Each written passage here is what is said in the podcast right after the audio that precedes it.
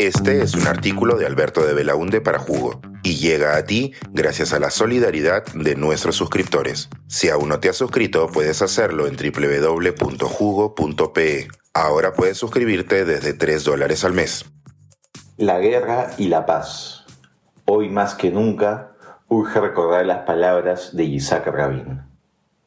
Mucha gente de mi generación no lo sabe, ni es capaz de imaginarlo pero hubo un tiempo en que la paz entre Israel y Palestina parecía estar a la vuelta de la esquina. Fue a inicio de los 90 y alrededor del mundo venían sucediendo cosas que una década atrás parecían imposibles.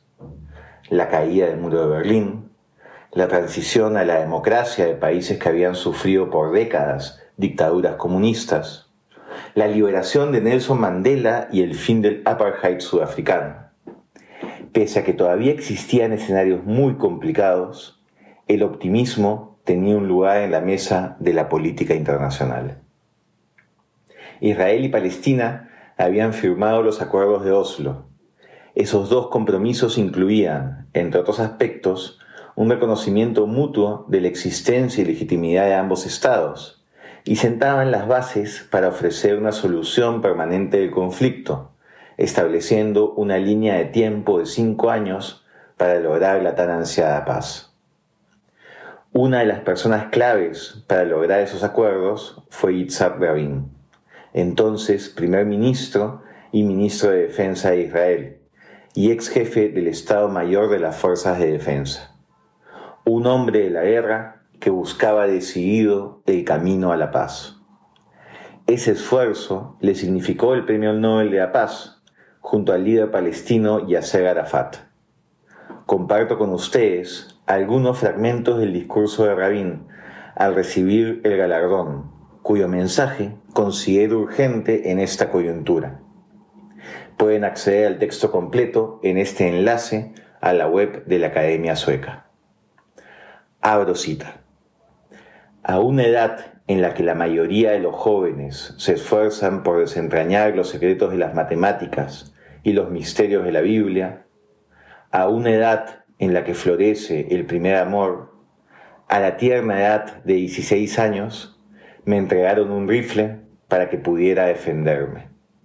Y también, por desgracia, para que pudiera matar en una hora de peligro. Ese no era mi sueño.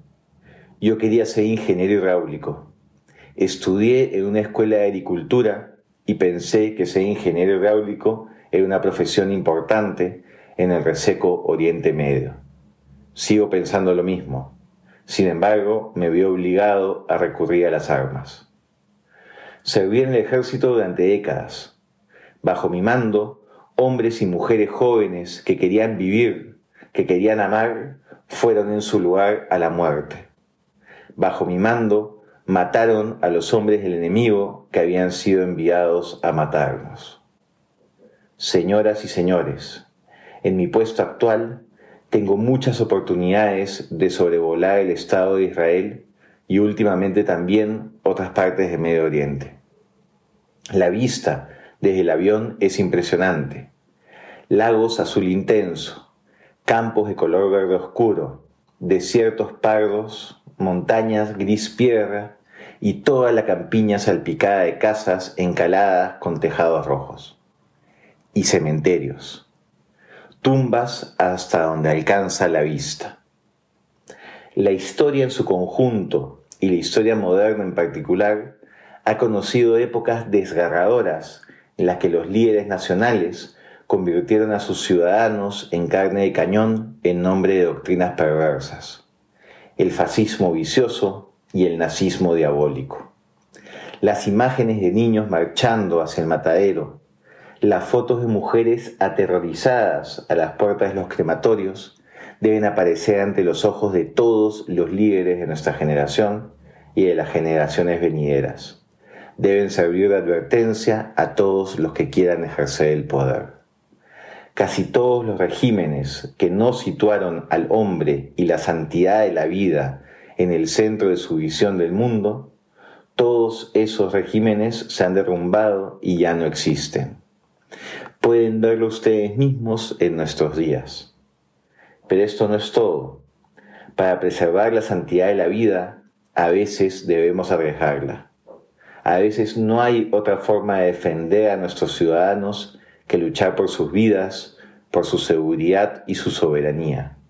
Este es el credo de todo Estado democrático. En los próximos días, una comisión especial de las Fuerzas de Defensa de Israel terminará de redactar un código de conducta para nuestros soldados. La formulación relativa a la vida humana dirá lo siguiente, y cito, En reconocimiento de su importancia suprema, el soldado preservará la vida humana de todas las formas posibles y se pondrá en peligro a sí mismo o a otros solo en la medida que se considere necesaria para cumplir esta misión. La santidad de la vida, en opinión de los soldados de las Fuerzas de Defensa de Israel, se expresará en todas sus acciones, en una planificación meditada y precisa, en una formación inteligente y orientada a la seguridad y en una ejecución juiciosa, de acuerdo con su misión, en la asunción del grado de riesgo y de precaución profesionalmente adecuados, y en el esfuerzo constante por limitar las bajas al alcance necesario para lograr el objetivo. Durante muchos años, incluso si las guerras llegan a su fin después de que la paz llegue a nuestra tierra, estas palabras seguirán siendo una columna de fuego que va adelante de nuestro campamento, una luz que guía a nuestro pueblo, y nos orgullecemos de ello. Señoras y señores, estamos en plena construcción de la paz. Los arquitectos e ingenieros de esta empresa están inmersos en su trabajo, incluso mientras nos reunimos aquí esta noche, construyendo la paz capa a capa, ladrillo a ladrillo, viga a viga. El trabajo es difícil, complejo, duro.